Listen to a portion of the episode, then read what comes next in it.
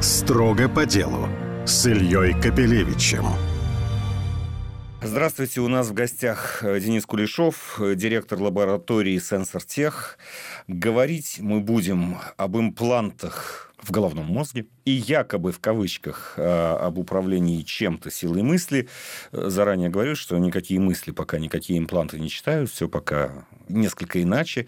Я два слова скажу о вашей лаборатории. Лаборатория Сенсор Тех уже много лет занимается именно, по крайней мере, смежными направлениями, а именно создает устройства, которые позволяют глухим людям услышать, слепым людям пока не увидеть, хотя в ближайшем будущем и такая разработка существует, именно увидеть. Вот. Но начнем мы, естественно, с э, последних э, достижений Илона Маска, нейролинк. Первая операция произошла по э, имплантированию. Что принципиально нового в том, что сделал Илон Маск на данном этапе? Теме имплантов в головной мозг уже даже не 10, не 20, а много десятков лет. Действительно, люди всегда пытались сделать какую-то электронику, которая взаимодействует с головным мозгом. Потому что мозг — это и слух, и зрение, и управление собственными конечностями, и ответ на решение многих проблем и заболеваний. Илон Маск, когда создал вот эту компанию Neuralink, сказал, что он хочет сделать имплант, который можно поставить всем желающим как раз-таки, чтобы управлять силой мысли, общаться с силой мысли. И в целом он не соврал. Это действительно возможно. Поэтому на вот этих вот операциях с парализованными пациентами он на примерах и показывает, как он предполагает, что в будущем все будут пользоваться такими имплантами. Значит, вот э, он сделал имплант, который считывает команды э, вверх-вниз, налево-направо и передает как бы мышки компьютера посредством просто э, Bluetooth. То есть я понимаю, что вот именно вот эта связка да, э, импланта с, с компьютером, вот она и есть э, ноу-хау, она и есть вот этот вот глав, главное достижение. Постараюсь коротко, но тем не менее точно описать, как работает вот такой имплант, как нейролинк. Для кого он предназначен? Это парализованный пациент, который не может двигать руками и ногами, и который не может говорить. Как, допустим, парализованному пациенту сказать «привет, мои родные», если к нему пришли его семья. Можно сделать так, чтобы парализованный пациент на экране компьютера выберет правильные буквы на виртуальной клавиатуре, которые образуют слова «Привет, мои родные».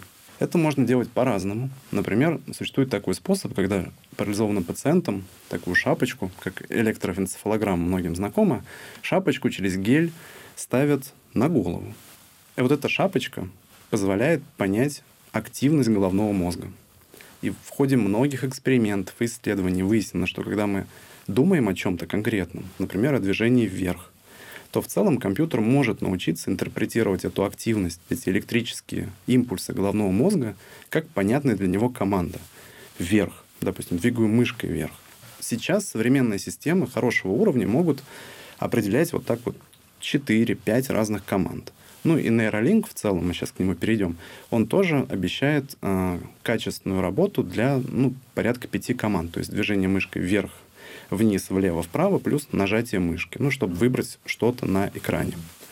Почему же надо делать имплант в мозг, если уже есть шапочка, которая все считывает?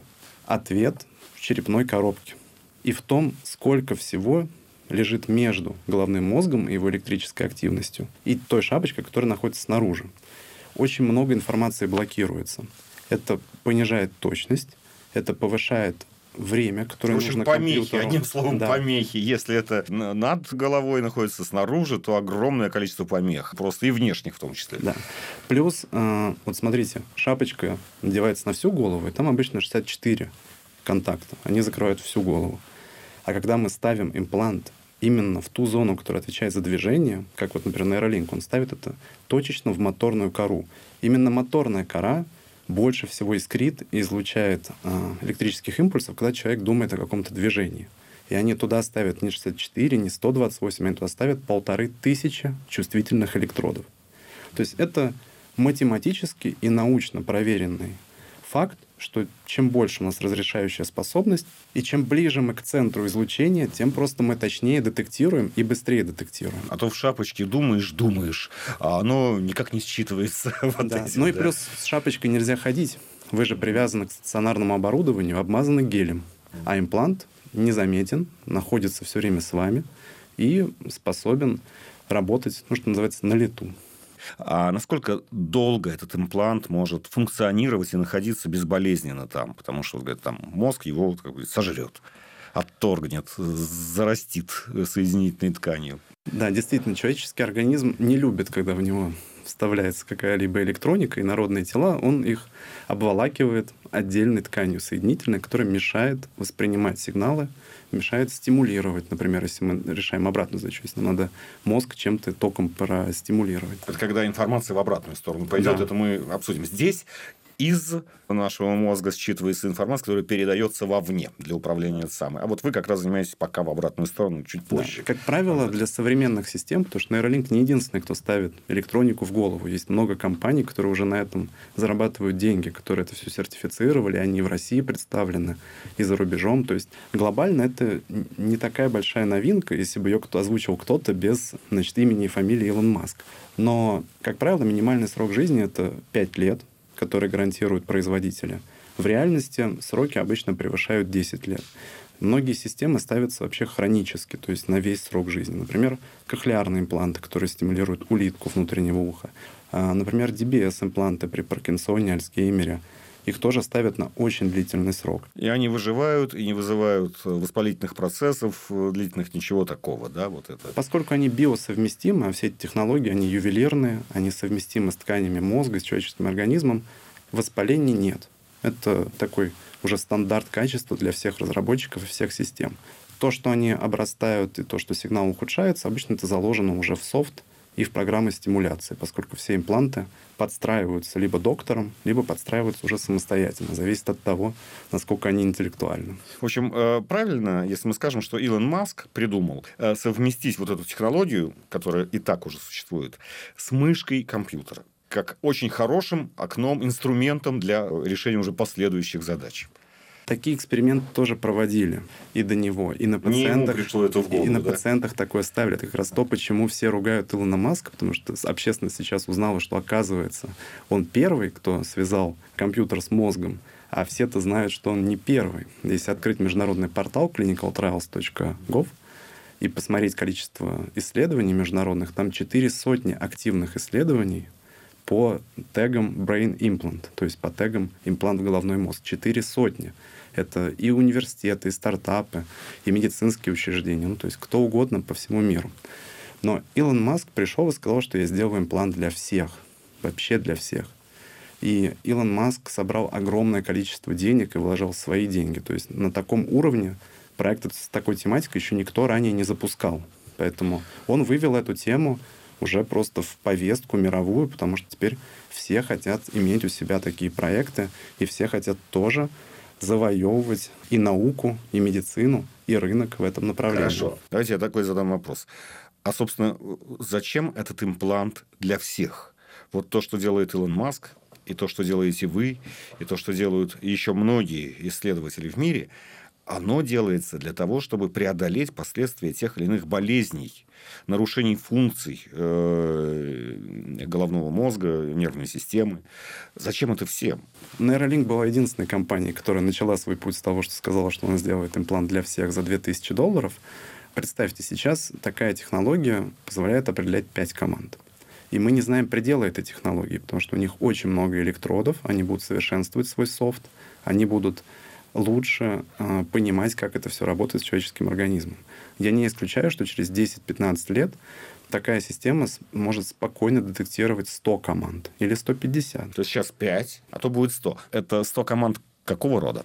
Сейчас имплант ставится на моторную кору. Это та зона мозга, которая отвечает за движение. Понятно, что мы можем нормально воспринимать с помощью такого импланта только команды, связанные с движением. Но рядом ведь много других отделов мозга, куда тоже можно поставить электроды и тоже считывать оттуда информацию. Например, в зрительную кору и считывать те образы, которые человек видит. Например, настроение или картинку, или цвета этих образов. Ну, просто в общем. Можно поставить на аудиторную кору и заниматься восприятием того, что человек перерабатывает с помощью звуков, речи и так далее. И эксперименты нейролинка, они в стратегии своей базируются на том, что они смогут много разных команд в будущем воспринимать. Наверное, их фантазии связаны с тем, что, вот как в Твиттере пишет их основатель, можно будет общаться с телепатией. На ваш взгляд, вот эти вот, э, так сказать, взгляды в будущее, они сейчас на чем-то основываются или это просто как бы, ну, фантазии? Что так можно будет. Ну, вот вы говорите зрительную картинку. Но ведь зрительный образ, он уже очень сложный. Если я просто вот хочу представить себе мой любимый круассан. Окей, я могу, закрыв глаза, а, его себе нарисовать.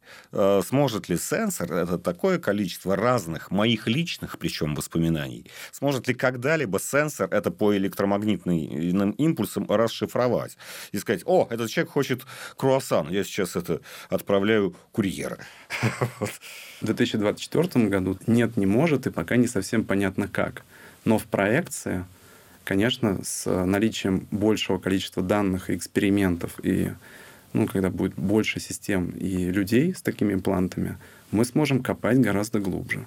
И сейчас, наверное, вот в этой стратегии, которую мы с вами обсудили, нейролинка, я думаю, что там примерно 90% это маркетинг и бизнес с точки зрения инвестиционного такого стартап-проекта. 10% там, наверное, реальные планы сделать такое в будущем. Но исключать, что такое возможно, мы сейчас с вами уже не можем, потому что наука и техника, она не там, чтобы говорить, что это невозможно. Строго по делу на бизнес FM. Эм. Строго по делу с Ильей Капелевичем. Теперь, собственно, о ваших исследованиях и вообще исследованиях в России. Самый важный проект, которым, как я знаю, вы занимаетесь, называется Элвис, но не в честь Элвиса Пресли, это такое совпадение. Элвис — это Electronic Vision, электронное зрение. Да. Я не буду пытаться сам объяснить, хотя, мне кажется, я понял. Давайте вы это сделаете проекты нейроимпланты Элвис это действительно один из наших таких флагманских, больших, научных, как называют еще, deep tech проектов. То есть проектов, направленных на будущее, на создание абсолютно нового, принципиально уникального продукта. И мы с нашим основателем, с фондом поддержки слепоглухих, поставили себе задачу для наших подопечных с нарушенным слухом и зрением сделать технологии, которые позволят им зрение и слух компенсировать. Ответ на историю со зрением — лежит в плоскости разработки нейроимпланта Elvis V. Это нейроимплант для электронного зрения. Работает он так. Камеру на голове носит пациент слепой. Картинка с камеры конвертируется, преобразовывается в сигналы для головного мозга, передается в зрительную кору. Почему мы знаем, что это возможно? Опять же, из фундаментальных и прикладных исследований, которые были проведены по всему миру. Если человеческий мозг стимулировать электричеством в зоне зрительной коры, то в сознании он увидит вспышку света яркую звездочку. Если у нас не один электрод, а их, допустим, три или четыре, то он уже увидит линию.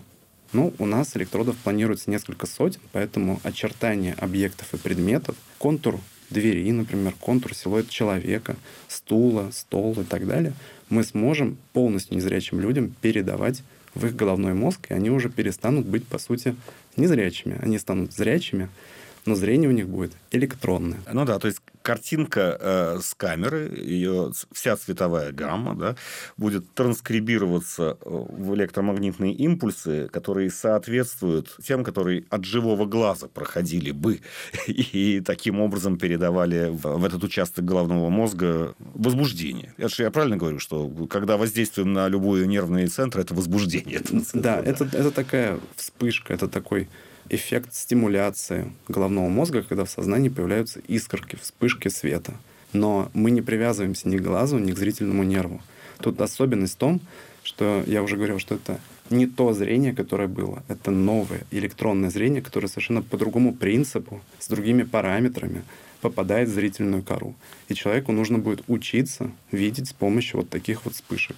Ну, мы рассчитываем, что программа реабилитации продлится от 3 до 6 месяцев. И после этого пациент сможет использовать систему уже совершенно спокойно, дома, на работе, на улице, где захочет. Сейчас мы подробнее об этом поговорим, но я просто хочу сказать, что вот как мне кажется, да, а, разница, например, между тем, а, что делает нейролинк и вами, простая разница. В том заключается, что нейролинк считывает электромагнитные импульсы изнутри и передает их вовне на мышку компьютера. У вас обратный процесс. Камера считывает внешний сигнал и преобразовывает его в электромагнитные импульсы и передает внутрь. Да, это правда. И тут непонятно, чья задача сложнее. Но Если брать мировую статистику, то импланта как нейролинк еще ни одного нет сертифицированного во всем мире. То есть нейролинк может стать первым, кто для парализованных сделает такую систему сертифицированной и доступной по назначению врача.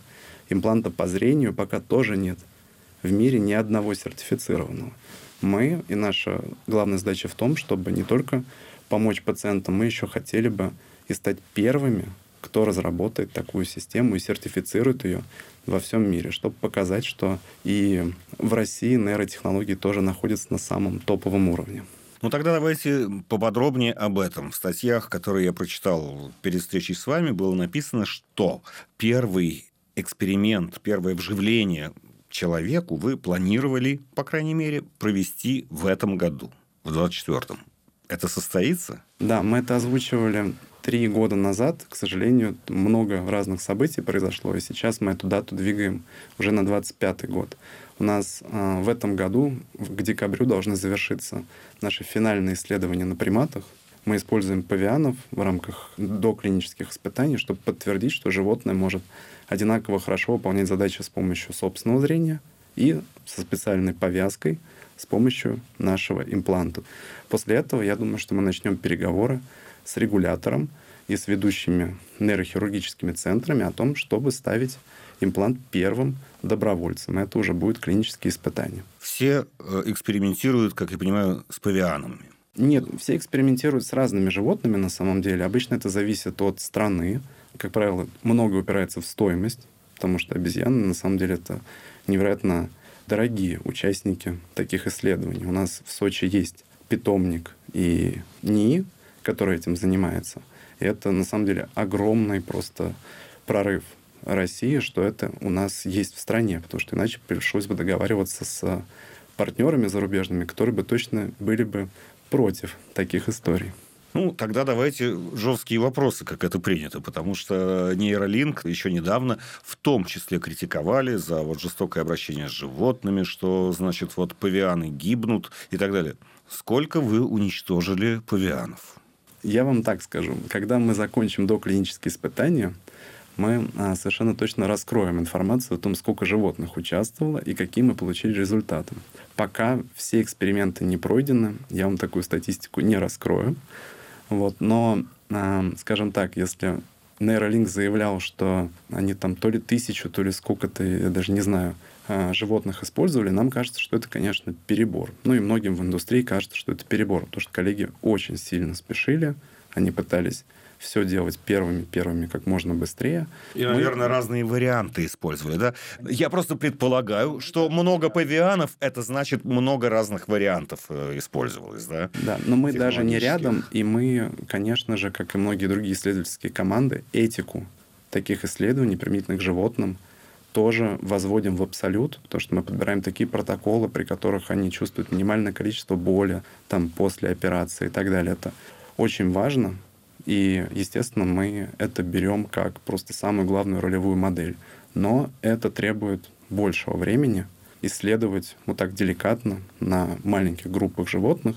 Вот, конечно, а, если брать задачу как можно быстрее все сделать, то можно использовать и большое количество животных, но это точно не наш путь.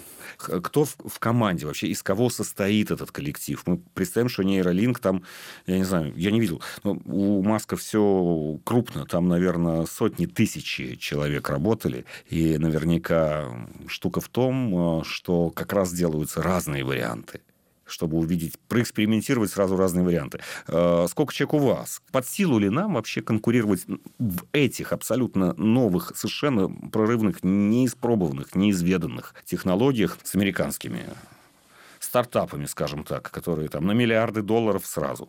Вообще деньги ведь играют роль? Деньги, конечно, играют огромную роль, и играет огромную роль емкость рынка. Но если сравнивать э, какие-то статистические данные, то мне неизвестно, сколько людей в нейролинке. Но на проекте по нейроимплантам, но мы делаем три сейчас нейроимпланта. Это зрение, это слух и это DBS. Вот всего на этом проекте у нас 50, по-моему, два человека сейчас задействовано внутри сенсортеха. DBS – это как раз... Э, Паркинсон, э, Альцгеймер да. и другие нейродегенеративные заболевания. То есть Но... DBS, вот пока это только американцы делают. Операции по установке DBS-имплантов э, в России поставлены на поток, их делают нескольким сотням пациентам ежегодно, но, к сожалению, все импланты, которые закупаются и ставятся, они американского производства, это правда. Там три компании активно работают на этом рынке. Я читал, что вы делаете, чтобы все было э, свое. Вы знаете, мы начали в 2019 году. Зрение был первым проектом. 2019 год, я думаю, что все себе помнят, потому что это было еще до ковида. И тогда мы себе поставили задачу все инвазивные, сложные истории с микропроцессорами, с электродами, с вот этими тончайшими материалами все освоить в России. Некоторые в индустрии на нас смотрели странновато и говорили нам, зачем?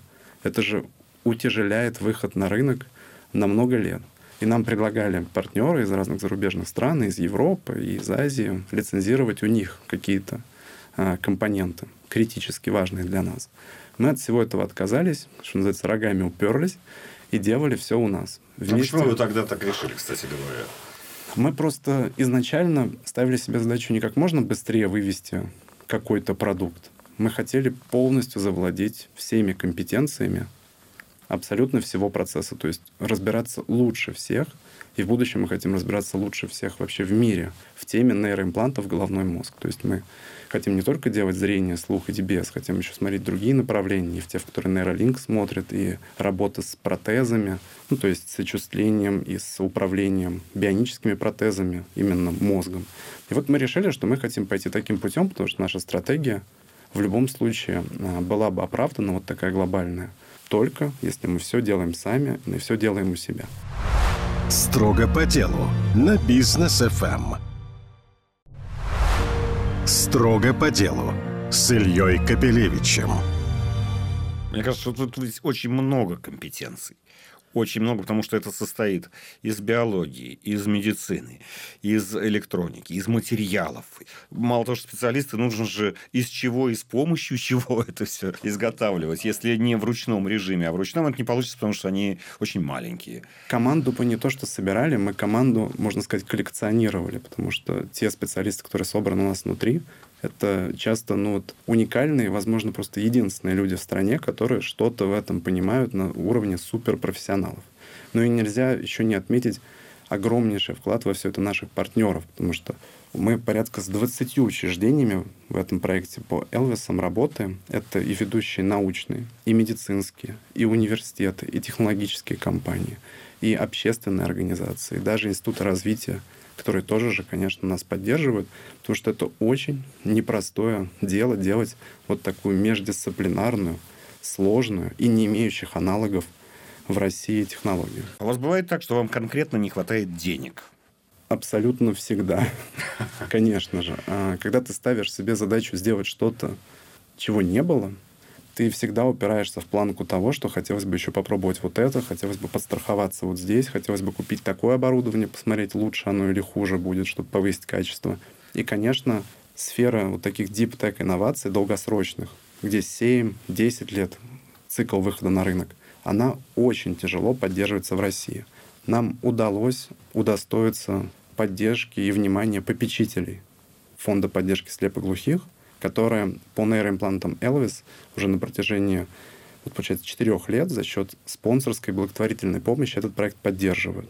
Но мне хочется, конечно, чтобы другие и венчурные, и индустриальные партнеры, и, может быть, госкорпорации тоже в эту тему поверили, потому что мировая практика показывает, нейроимпланты — это все-таки рынок определенно будущего, он точно будет, и он будет просто колоссальный.